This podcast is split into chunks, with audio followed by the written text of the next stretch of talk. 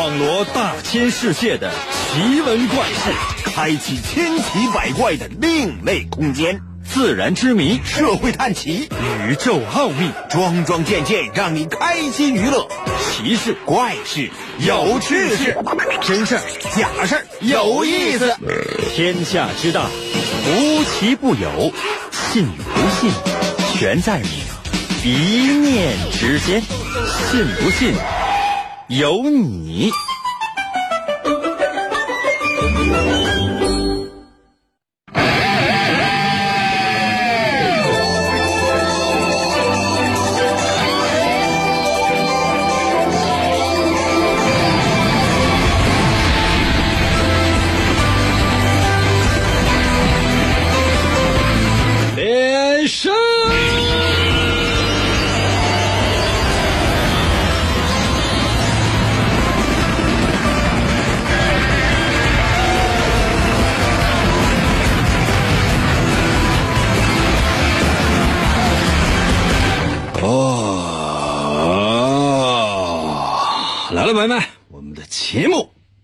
开始了。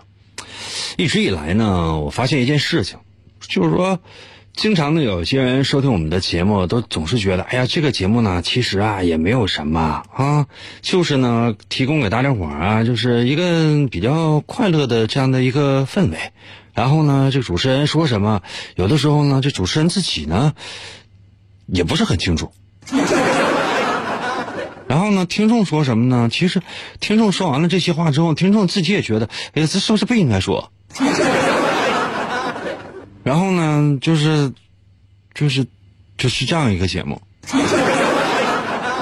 可能有些朋友说，那那那，为什么会发生这样的事情？我也在想，那你说要说一次两次的话，那可能也都无所谓啊。那时间长了，会不会让人觉得我们这个节目说格调非常的低呀、啊？会不会让人觉得，哎呀，这个这个节目其实也没有什么水平？嗯，听的人呢，时间长了，没有任何的啊精神呢和肉体上的这种长进啊。做的这个人呢，那时间长了之后，那还不该以前。朋友们，你们有没有这样的一种感觉呢？那如果有的话，我们今天来共同转变那么一下下，什么意思呢？我们就来高大上一回，高大上到什么样的程度？就说我说的话和你说的话，咱们彼此之间就是谁也听不懂谁。可能有些朋友说，应该那如果那样做的话，那目的是什么呢？你真是觉得我们每个人一生当中，或者说每一天说的每一句话，都是有的放矢吗？都是掷地有声吗？都能够直击人的心灵吗？你也许做不到，但我，我其实能。可能有些朋友说，应该这么说，是你这不你就你吹牛，嗯。但今天呢，咱们就来高大上那么一回回，行不行？准备好没？神奇的，信不信？有你节目，每天晚上八点的准时约会。大家好，我是王银。又到了我们每周一次的吟诗作赋、填空造句的话题环节。我们今天的主题就是，哎，我再想想啊。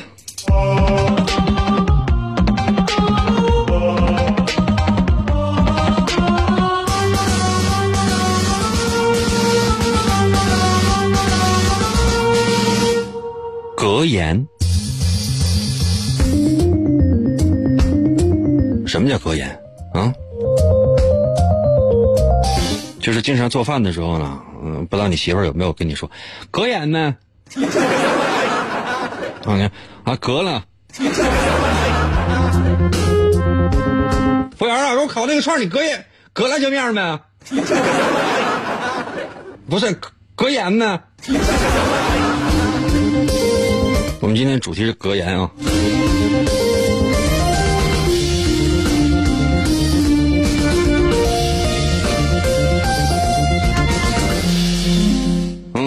首先呢，要给大伙儿说一个知识点，因为每次呢，我在说今天的话题之前呢，我总是会抛出一个知识点。这知识点我不说完，哎呀，谁也别想开始。可能有些朋友说，那你知识点太磨叽了，你能不能先把这个话题说了？可以。今天呢，我们要求呢，就是说讲一句话，啊，这可可以是一个格言，或者说是你最喜欢的一本书，啊，就是说给你人生影响最大的这样的一本书，或者说是一句格言，或者说一个电影也都可以啊，这都行。最少呢，怎么也得一个字儿，最多的话呢，那就二百个字吧，最多二百个字哈，最少一个字儿。那有些朋友说，那我没有啊，现在上网去查一下。那有些朋友说：“那我上网查呢，这也不是我那真实的这个想法。”你们要知道一件事情啊，以前上学的时候，老师上公开课，谁举手发言，那套路都已经设定完了，懂吗？你真以为说是这东西它是你能定的呀？啊，然后你突然之间你感觉自己会了，然后举手，那都定完了。学习委员、课代表以及班长、副班长发言，你举手没有用。啊，然后呢，后面所有听课的那些领导啊、家长啊、其他学校老师啊，觉得呀，这孩子怎么说话这么精准？提前彩排好的，懂吗？等你上班了、工作了，也是一样的。领导来检查工作，说：“呀，怎么这么干净？啊，怎么回事？这这跟以前完全不一样。”作秀嘛！今天啊，所有人给我发来你的格言，或者说呢是一本书，或者说呢是影响你整个人生的一句话，最好是影响你整个人生的一句话，不见得是整个人生吧，就是说影响你人生某一个阶段的一句话。比如说啊，你从小的时候。嗯，上幼儿园的时候有这样的一句话影响你最深，啊，就是鲁迅说的，好好吃饭。鲁迅绝对说过这句话，好好吃饭，啊，懂吗？那小葫芦在我的视频平台还给我留言说，王银的童话全是格言，啊，请你 Ctrl C Ctrl V 给我发了一下，好吗？然后等你上小学的时候呢，我想起了鲁迅先生。那句名言，一个字早。啊，我其实上学的时候也在书桌上刻了一个早，后来被老师说了。为什么？不是因为我刻早字破坏学校的公物，是因为我写那个字，老师说那个念汗，干旱的旱。然后呢，上初中的时候，我想起了鲁迅先生说的话，就是好好的整吧。上高中的时候也是鲁迅先生那句话，说你看，别别别整了，别整了，差不多得了。这马上上大学了，还搁那整呢？上大学的时候呢，又想起了鲁迅先生的那句话，那玩意儿天天不签到，那能这不得挂科啊？所以说我内心深处非常感谢鲁迅。后来意识到上班了，鲁迅先生的那句话。真是让我感觉到我的整个人生的震撼了。鲁迅先生说过这样的一句话，叫做“挣多少钱？” 那有些朋友说：“那那鲁迅说过这样话？你看，鲁迅先生说最多的话就给多少钱？” 嗯，鲁迅其实挺有钱的，真的。网上有很多的这个有关于鲁迅要钱的事儿。这鲁迅哈。他写文章不是说是单纯了是为了发泄自己的那个思想，同时呢，他也是有钱赚的。你看他笔名换了那么老多，主要目的是什么？啊，搁哪不能整点钱？当然那时候呢，他赚钱确实也多。都说鲁迅呢，就是说买个四合院什么的，当时第一四合院呢也不是特别贵，但是鲁迅当时的月薪相当于现在很多人的年薪，这就是真实的这个鲁迅，懂吗？所以说，鲁迅说过那句话，多少钱？那相当于，比如说你，你这杂志想要发一篇这个鲁迅的文章，就相当于，比如说哪儿，希希望我去过去讲两句话呀，或者说是，呃，做一些节目，那这多少钱？懂吗？任何你的人生格言都可以给我发来，那来，接下来时间呢，我们来说今天的这个典故。可能有些朋友说：“应该赶紧的吧。”话题已经告诉你了，我们今天的主题呢是格言。你要讲的是影响你很长一段时间的一句话，或者说呢影响你很长时间的一本书，或者说是影响你很长时间的哪怕一句歇后语，这都可以，怎么都行。为什么？因为我们今天呢要纪念一个人，在二零一六年的十月十三号，瑞典时间啊，十月十三号的下午，北京时间呢其实是早晨。诺贝尔文学奖颁给了民谣歌手、摇滚歌手鲍勃迪伦。啊，我这个待会儿用英文重新说一下。鲍勃迪伦。哦，就是这样啊。鲍勃迪伦呢？你想，他是一个歌手，他是一个，就是一个歌手，那他怎么能够获得诺贝尔文学奖呢？这感觉特别特别的奇怪啊！然后呢，这个奖颁完之后呢，那很多人，包括这个村上春树啊，嗯，就比较头疼。你看，我这跟了这么长时间，从来也没有给我得得过奖，原因是啥呀？咋回事啊？这是啊！但是他没说啊，估计心里是这么想的。那其他人也有的是作者，这这创造了大量的文字，他为什么就给他了呢？啊，这个记者就采访了啊，瑞典学院常务秘书长。这也是瑞典学院的唯一的一个发言人，叫做莎拉丹尼尔。这女的就说：“说鲍勃迪伦啊，怎地吧？发他了怎地吧？那简直了！我天哪，我这是颁个奖怎么的？你出来一下来。可能有些朋友说是这说的原话他说啥呢？他说的是，巴布迪伦呐，能够被我们阅读。”并且呢，应该被我们阅读。他是一位传统的英语诗人。完了，就是你这句话放之四海皆准。你比如说，王寅的漫画第一部、第二部能够被我们阅读，并且应该被我们阅读。同时，他还是一位又会写。又会画又会主持的人，我其实啊，我去那个呃瑞典的那个就是诺贝尔的那个纪念馆，诺贝尔纪念馆，我去了。我到那一看，哇，就说这个各个获奖的都这都是谁？我拍了不少的照片，这玩意儿有中国的，有外国的，这都这都都有。可当时我看了一下啊，这个很多人我确实也不认识，但是我认识的人呢也不少。我想怎么没有我呢？当时我朋友们我是没有带照片，但是他那照片呢不是说是就是你你一张照片放上的，他现在他也很很高科技，他有那个纸质版，他有电子版，都搁里边存着。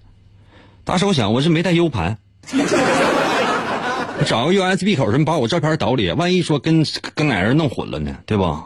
也算搁里边青史留名了，所以说呢，这件事情告诉我们什么样的道理？就是说，无论你走到哪儿去啊，你带个 U 盘，你有没有想过，就万一你要你家你家用上呢，对吧？这就是你的人生啊！哎呀，想想是觉得很有意思。那鲍勃迪伦呢？如果你对他的音乐很熟悉的话呢，一会儿我想办法给大伙儿放一首啊，鲍勃迪伦的歌曲。嗯。说他呢，是一位伟大的诗人。那我想问一下，如果你听过鲍勃迪伦的歌曲的话呢，你可以在我的微信平台给我留个数字一，或者说在我的视频平台呢来留个数字一。那你从来没有听过他的歌曲，或者说从来没有听过这个人的，你可以给我输入一个二，那怎么都行。现在开始，可能有些朋友说，那我确实没听，输入二。可能有些朋友说，那我特别喜欢，输入一。可能有些朋友说，那那我就不要废话了。我只要一个一或者说二就可以了。那么，为什么鲍勃迪伦他能够获得诺贝尔文学奖呢？休息一下，马上回来，我仔细的为你分析一下。当一个节目开始的时候。我们的爱天长地久。信不信由你。广告过后，欢迎继续收听。王银从小就被师傅收养，并被传授波动流语言道。他先后练成了升龙思维和龙卷旋风嘴。王银一生孤独，唯一的目标就是追求思维和语言的最高境界。于是。他开始参加街头语言霸王比武大会，以证明自己的实力。然而。在这一切的背后，似乎有着更加巨大的阴谋。原来，一直隐藏在幕后的独裁者，为了统治全世界而组织了这次比赛。他需要全球最优秀的主持人来实现他的邪恶计划。王银凭借顽强的意志和不屈的精神，一路过关斩将，不断突破自我。为了打击犯罪，披肝。沥胆，奋勇拼搏。哦，来了，继续回到我们神奇的“信不信由你”节目当中来吧。大家好，我是王银。今天呢是我们的吟诗作赋的话题环节。我们今天的主题呢是格言。你可以说说你给你影响很深的一句话，或者说是一本书。比如说，嗯，《葵花宝典》。当你翻开的那一瞬间，就这四个字，就是当你翻开的那一瞬间，就是哇，眼前一亮。接下来呢，就是眼前一黑，再接下来就是眼前都是都是一片血红，再后来呢，你的眼中写着沮丧。这都可以的。我是觉得，可能每个人这个人生当中，他都会有这样的一个。经历吧，比如说，在你非常非常高兴的时候，看到了一句话啊，你的笑容呢戛然而止了，为什么？为什么呢？因为有的时候乐极生悲。当你呢就人生呢陷入到低谷当中，你看到了一本书，或者说看到书中的几个字，你突然之间觉得呢，哎，高兴了，否极泰来，这都是我们人生当中会遇到的各种各样的一些事情，你会觉得。这一句话，或者说哪怕说就这一两个字，你都会觉得影响你的人生。我这不是开玩笑，你看啊，我的第二十二个女朋友，我第二十二个女朋友啊，然后，嗯，我当时给他发短信啊，当然还是短信呢，没发短信，就无论我怎么说，我们已经。没有办法再在一起了。后来呢，他只给我发来一个字，啊，我就觉得我整个天空都晴了。我我就问他，我说还能再在一起吗？他发了一个字，行。看到了吗？看到了吗？这就是人生啊！就一个字，你就会觉得豁然开朗。嗯，那后来我第二十三个女朋友。嗯，我也是问她还能再在一起吗？她给我发了一个字儿我整个天空都灰暗了。发了一个字是滚。嗯，这就是生活。唉，其实每个人人生当中都会有那么一句话，在你最最最黑暗、最最最低谷、最最最迷惑的时候，会给你一些提点。那这个东西究竟是什么呢？铁粉儿在我的视频平台留言说：“还跟那编，还跟那编，呸！那你知道就得了呗，你跟他嘚瑟啥玩意儿？怎么就你知道啊？那我这一辈子我就交过一个女朋友，好不？然后还从一而终了呢。你这想法多低级呀！想法多低级呀！这不就相当于社会上啊有一些什么叫所谓的女德班。”教育这个女性啊，一定要保守住你的贞操啊！然后呢，就是说这个跟男性在一起交往是这是这是这是多么的肮脏！这都什么社会了？然后你天天到晚你说你你就是你竟然上大学去给一些女生去传播这些东西，而且呢还让一些老师就真正的哈，不是说是在课外，就进到大学里面去给那个女女同学讲这些东西，这简直是他们吃的不比你多。先来看一看大家伙的留言，然后呢，我再讲这个鲍勃迪伦。那如果大家伙不爱听的话，我也可以不讲，对吧？呃，通过两种方式参与到我们的节目当中来哈。第一种方式呢，可以在我的微信留言。如何来寻找我的微信呢？那你自己想，现在也不允许说，你可以自己去网上找找。能找到的话，那我觉得就是你的幸运；找不到的话，我也没有办法。比如你搜一搜王银的微信，姓王的王，《三国演义》的演，去掉左边三点水，剩下留半边那个字就念银，唐银，唐伯虎的银。我搜过啊，搜不着。另外，如果你想看我们的视频直播的，也可以，某音某手啊，你搜一下。我搜过，也搜不着。但是你不妨试试啊。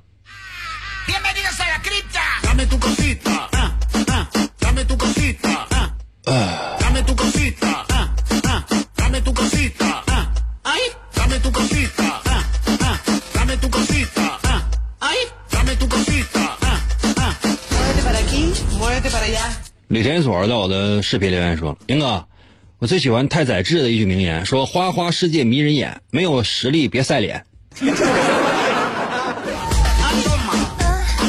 太宰治有没有宰你？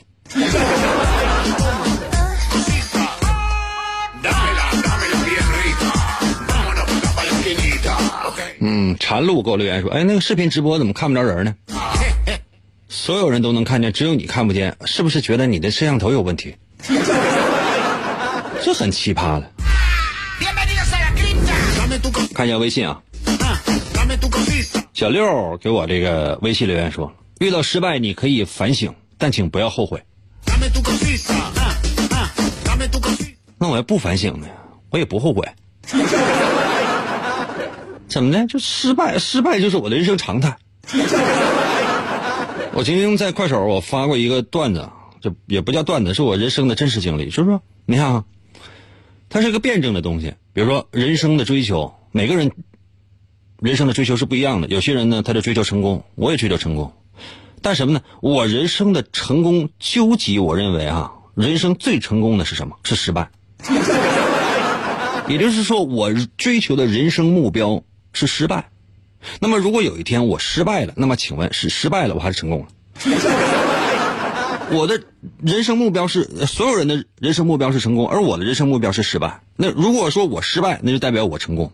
可是呢，我失败还代表我失败。那么请问，如果我的人生目标它就是失败，如果有一天我真的达成了我的人生目标，我请问我是成功了还是失败了？这是周一的问题。嗯，谢谢自娱。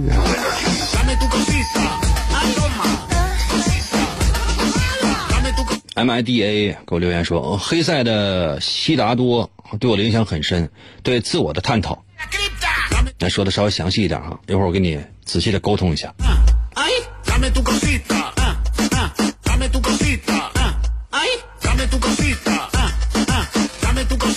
加油！给我的微信留言说，你的那本。呃，那些流星，王音的漫画第一部，这书里面都是格言呢。我初中时候看的，现在我都工作三年了。你看，因为看了我的书，是不是初中、初二就已经辍学，然后工作三年了？开玩笑啊。那这书你看懂没有？如果王一的漫画第一部你已经看懂了，有没有试试王一的漫画第二部？如果王一的漫画第二部的话，你也能说看懂了，就是说在你工作三年你就能看懂，或者说每一页都能看懂的话，那我真是要恭喜你，真的，那你比我都厉害。田长给我留言说，影响我一生的一句话就是在你想要放弃的时候，想想什么是让你当初坚持走到了这里。科比布莱恩让我有了永不放弃的曼巴精神。哇，你看，就是就是这样的。有的时候呢，其实你仔细你仔细分析啊，就是科比这句话，就是说用咱中文四个字就能够说完，叫不忘初心。嗯，而且比这还要深刻，就是说无论你走到哪里，成功或者失败都不重要，重要的是无论你的人生到什么样的阶段，幸福啊、迷茫啊，都不要忘记这四个字：不忘初心。科比说什么呢？在你想要放弃的时候，想想是什么让你当初坚持走到了这里。上回我就是，我就是，在我人生最迷茫的时候，我想到了这句话。就在我想要放弃的时候，要想一想当初是什么让我坚持走到了这里。我想到这句话之后，我就哭了。为什么？因为那次是我走丢了。后来我仔细想之后，我突然之间明白了，我就啊，我没有按导航走，我太盲目相信自己，所以说才走到了这里。后来我按导航走，再一次走到了这里。我发现这导航也不好使，于是我放弃了。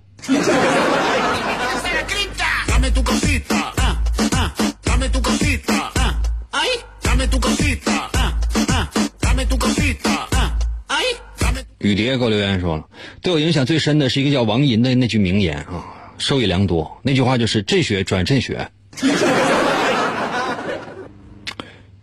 你是不是就觉得就是一阵一阵的？朋友们，那你说这句话有毛病吗？那先下一阵雪，然后停了，然后又又下一阵，怎么了？这句话错了吗？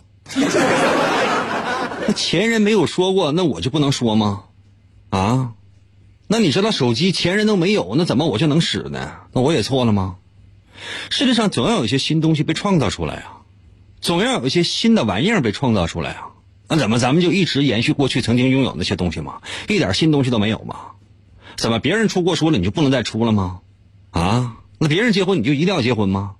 啊？别人有钱你一定要有钱吗？那别人穷那你必须穷吗？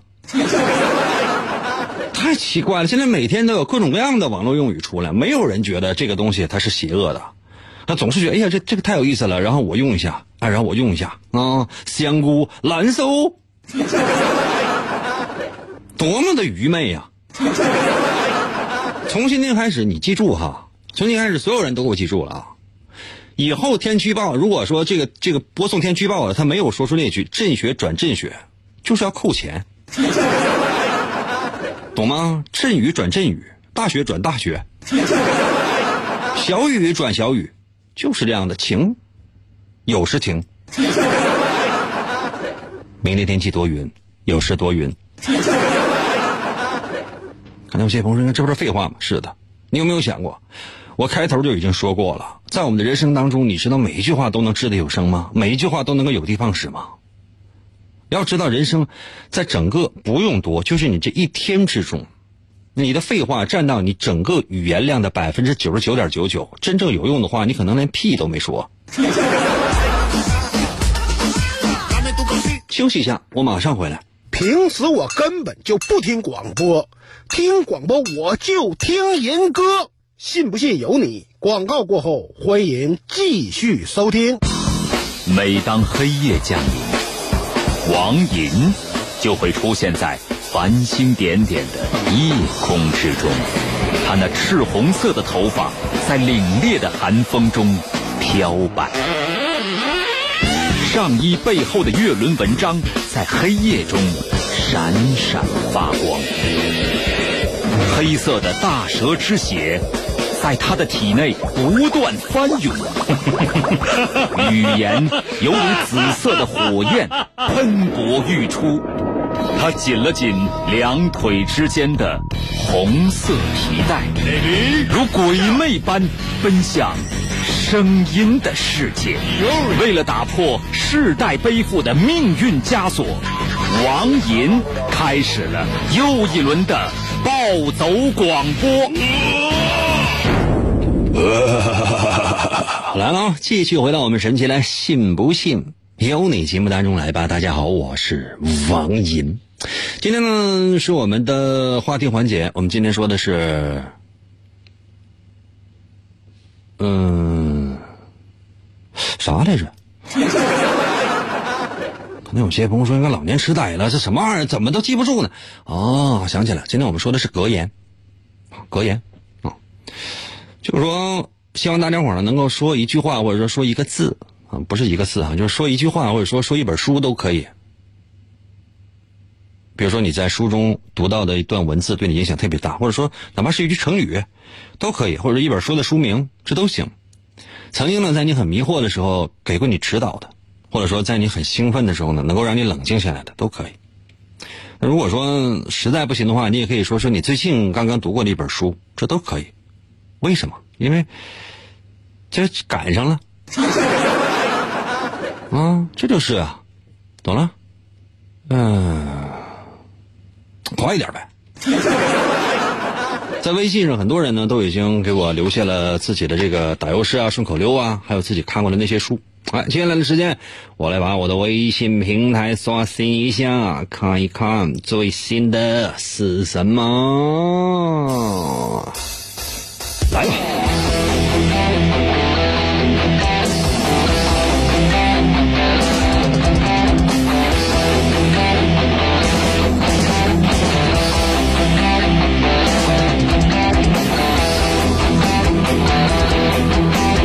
嗯，高阳还发来了《鲁滨逊漂流记》，可以。《鲁滨逊漂流记》告诉我们的道理是：如果不会取名的话呢，就按星期取，比如比如说叫星期五。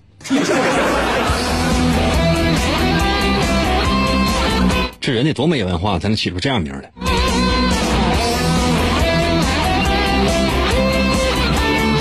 蓝天给我留言说：“那个人非圣贤，孰能无过？”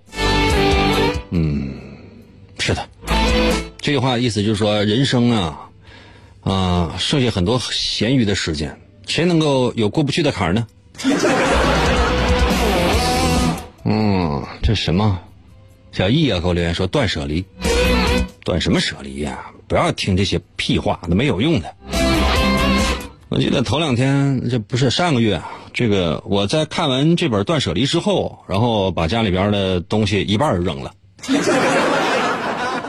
你看我的新浪微博，看我新浪微博，你就能看到，我扔了很多很多的书。后来我，但是我，我就我内心深处有一种非常奇妙的变化。然后我后来我又上网查了一下，有个人呢，就是也是日本人，看那个断舍离，这书看完了之后，然后那个抑郁了。他比我扔的狠，他是他全扔了。家徒四壁，老干净了，啥也没有。后来整个人就抑郁了，完自杀了。有些东西呢，跟人是有密切关系的，就跟人这个精神是挂钩的。该断舍离的你断舍离，不该断舍离的别理，懂吗？都是有这么一个度。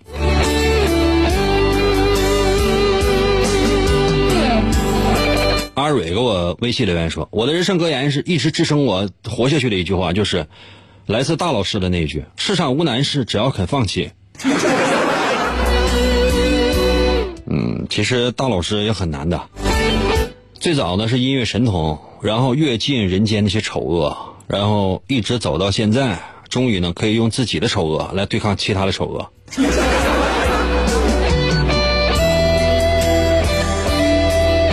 嗯，宽宽说：“昨日之事莫回首，今日赤诚心依旧，明日精神倍儿抖擞，来日正大光明佑。”嗯，虽然没有任何的文采，但是我怎么能念了呢？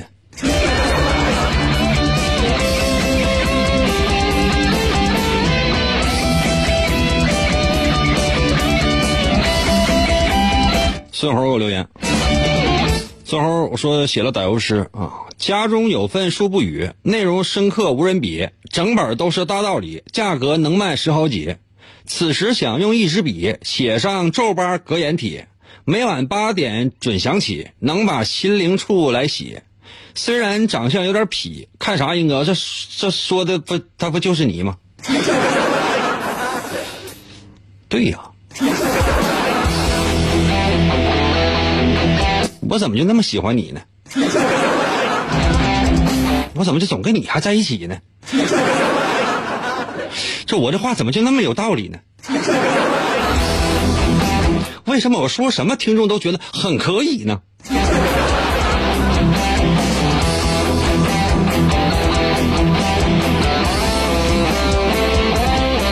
气质给我微信留言说：“江山父老能容我，不使人间造孽钱。”这是郭德纲说的。我告诉你，郭德纲啊，老奸了，真的老奸了。你看，就说他有的时候呢，他就是他流他流露出来一些东西，就这些话，其实我在节目当中呢也都说过，就是很厉害的，真的很厉害。比如说哈，呃，他说了人性当中的一些比较直白的那些事儿。呃，当然就是整个你你要是了解郭德纲他整个的这个成长经历，你会发现作为一个天津人，然后一步一步走到今天，我是觉得郭德纲现在就是大师级的一个人物了，这没问题了，真的。就再过十年、二十年，或者甚至三十年，就随着时间的推移，他这个级别就或者说他在听众观众心目当中的这个位置，只要他不犯太大的错误。或者说他不犯那种政治上的错误，或者说没有什么太太有能力的奸人陷害的话，他这位置啊基本上他就能保住，而且这位置绝对不低，而只会越来越高啊。那这个人呢，对人的心理揣摩相当相当到位了。你看啊，他说一个例子举给你，第一个例子呃两个例子吧，其实是他是一个例子。就说女演员啊上台，啊，就是穿的戴的都要讲究，为什么呢？因为观众一看说，哎，这钱是我花的，花在你身上值，尤其是男性观众，因为大部分这个听曲艺的都是男性观众，啊。但相反呢，他不允许什么呢？就说这个年轻的演员，男性的这个演员戴表，甚至呢，也不希望有太多那些比较奢华的那个东西。那除了他的那个。做的那个，呃，自己那个产业，就是穿相声的那个说相声的大褂，还有的其他的那种曲艺的服装，那个除外。为什么？就是说，如果说他发现哈，台上这演员比他有钱十倍、一百倍，甚至一千倍，如果你本身你也不差钱你可能也无所谓，你觉得这无所谓的。呃，现在做艺人嘛，你风光一点的话，这也很正常。嗯，毕竟这是个很赚钱的行业。那如果呢，就是说这观众，这个花了很少的钱去看了你这个演出，甚至他的票呢是别人赠送的，去看到你浑身上下穿的、戴的都特别特别的好，比他那个还要好，而且呢你特别不客气，那说话呢基本上都是那些高大上的，给人感觉呢就是说让人都听不太懂的，他会骂你。为什么？他说第一他会觉得你装。第二呢，他会觉得你在你身上发生的这些事情，跟他有关系。那他觉得他能够控制你，为什么？因为他花钱了。这个相当于什么呢？呃，比如说哈，有些人在网上就对马云说话，说你看哪哪哪啊又要受灾了，你为什么不捐款？马云可能知道这件事情，或者说不知道这件事情，这点无所谓。就是说他捐了，那是他的事情；他不捐，那也是他的事情。但是底下就会有人给留言说：“那你必须捐钱。”为什么？因为那个钱是我的钱，明白没？那个钱是我的钱。就马云，你挣的每一些每一分钱是我的，我不给你钱的话，你是个屁呀！他会有这样的一种想法。为什么？因为他的眼睛他能看见，他每天他他都要接触这个。每到双十一的时候，他都会剁手，他会觉得这个钱是他是他自己的，是他给马云的。所以说，他是居高临下，站在道德制高点去。指引这个马云说：“你应该怎么怎么样？我是给你指明你人生的方向，你必须捐钱。”这就非常非常的奇怪。然后你跟他讲道理的话呢，其实通常是讲不懂的。你跟他讲人性啊，你跟他讲这个如何不应该站在什么道德的制高点啊，就是你究竟错误在哪？其实你说的非常有道理，逻辑性也特别的缜密，但这样人是听不懂的。你跟他讲是白白讲的，没有用，明白吗？就比如说啊，很多人说：“哎，我。”我使用手机啊，我用苹果手机，啊，我怎么怎么样？哎，我用安卓手机，我怎么怎么样？哎，我觉得哪个可能更爱国一点？啊，我用国产手机，这就爱国；用苹果手机你就不爱国。它是两，它是两个概念，两个概念。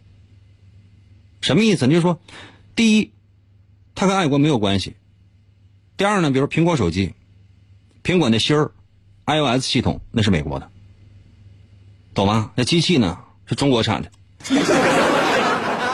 啊！你知道在富士康周围所有产业，它它每年它要消费多少钱，产出多少钱，那不容易的。另外呢，比如说你用国产机，它那芯儿什么呢？安卓系统，安卓是哪儿？美国的，是谷歌公司的。那机器是哪儿产的？机器也是中国产的。就两款手机，你无论什么手机，机器都是中国产的啊，机芯都是美国的。那你说你用哪个，区别大吗？那是就是就是给人感觉就是就非常非常奇葩。所以说，当郭德纲提出这些东西的时候，就非常细枝末节的这些东西的时候，你会发现，这个人真的是在这在这个社会上历练了很久。也只有在这种情况之下，他才能够体验出这样的人情冷暖来。所以说，当他说出这句“江山父老能容我，不使人间造孽钱”，一方面，那这是一个传统的话，就说过去那个老艺人经常说的那些话。比如说，他管观众叫做“衣食父母”，你不敢说这是一种谄媚，但他一定是一种讨好。江山父老能容我，不使人间造孽钱。第一。是一句行内的一些一句老话。第二，它可以提升观众的自身地位。第三，能够表明自己内心深处把自己摆在一个什么样的位置上，去跟观众相处。所以说这一句话，它有很多很多的好处。那把当你把这个说出来的时候，很多人觉得啊，可以，很难的。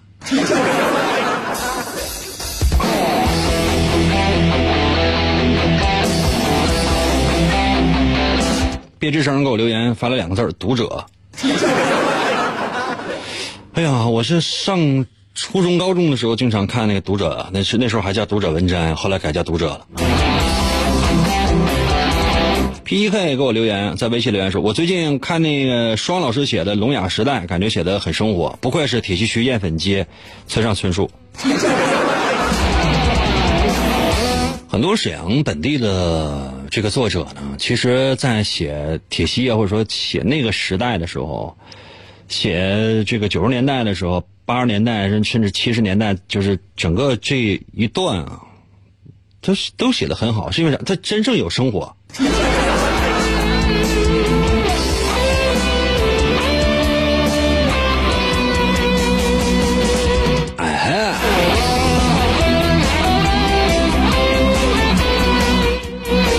二雷木给我留言说：“上善若水，因果轮回。”我感觉这八个字比较好，指的是最高境界，就像水的品性一样啊，择万物而不争名利。二雷木啊，我就提醒你啊，就是说《道德经》呢，以前这个小的也研究过，就是说它这个东西呢，永远记住这样的一件事情，就是说它是一种啊看待世界的这个方法，但它不是全部，它只是一个角度。最可怕的什么？就是说是，人呢会迷信，说这个东西它怎么怎么样，只要掌握了这个，参透了这个，然后以后的生活无往不利。有没有这样的人？也有，也有，但他绝不是说仅仅是，啊，靠这一本书他就这样啊。比如说啊，那算了，时间不太够了，还有四分钟我回家。继续找一找这个打油诗顺口溜啊。你看孙猴和那小仙女都说：“哎，你你你那个雾呢？” 我给你找那个雾啊，等一会儿啊。光的忙还给我留言说：“哎呀，等价交换。”动画片少看吧，虽然《钢之炼金术士》是我最喜欢的动画片之一。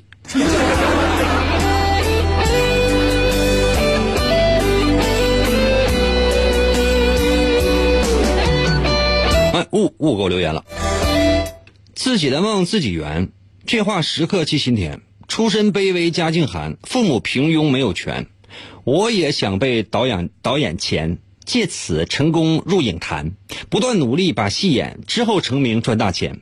可是总是想当然，忽略自己没有颜，说话声音也不甜，关键性别还是一个男的。这个问题把我烦，让我夜夜都难眠。对镜审视那张脸，上去直接就一拳，顿时破镜难重圆，碎片飞溅四处弹，疼的我是嗷嗷喊，大骂自己是脑残。另外，英哥，我请个假，下周二我不来了，我家玻璃你就不用砸，我自己砸完了。站住！不行。可能有些朋友说，那人家再请一请一天假不行？不行，我问一句啊，就说你现在马上告诉我，因为我现在还有两分钟时间，我等你。下周二的晚上八点钟到九点之间，你在飞机上吗？如果在飞机上的话，我可以把下周二的题目告诉你。我现在就为你，我先定一下。定完了之后什么样？就说你只要在下周一之前先写完，在你离上飞机之前，把它给我发来，知道吗？别给我废话。服务员啊，服务员，先先先上瓶啤酒来，你把那嘴给我堵上。别看那个那跟我叽个浪叽个浪。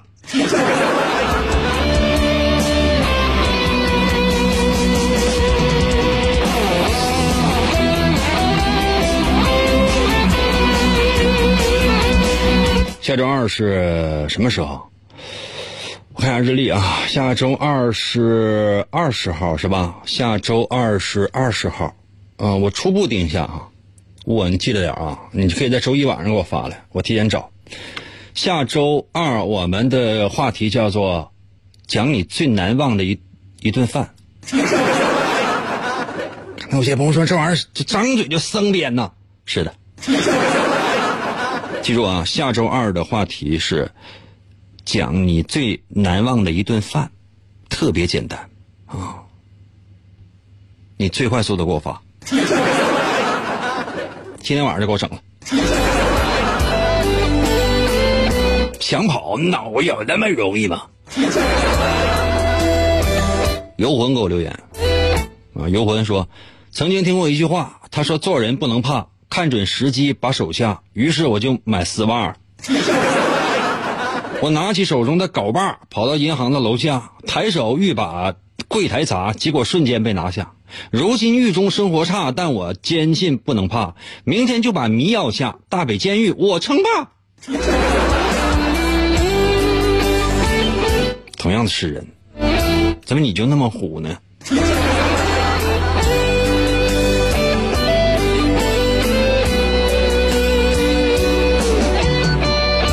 朋友们，我这个提前留作业这个事儿是不是太损了？我是不是应该让他请一天假？次次周二参与我们的节目，你说谁能这么准呢？反正作业我也留完了，下周二话题无论怎么样，我都铁定说最难忘一顿饭。爱咋咋地，完我不改。行了，差不太多，今天节目就到这儿了。再次感谢各位朋友们的收听。就我们的生活当中，总会有这样或者那样的。一些事情，值得我们去纪念，也总是会翻开书，有那么一段，让我们耿耿于怀。在我最近的生活当中，我看过很多很，我至少看过四本书，每一本书是当中呢，都有一些话，会让我达到一种很感动，或者是或者是被触动。那特别想有机会跟大家伙仔细分享。那今天时间真的不够了，明天同一时间等你哦。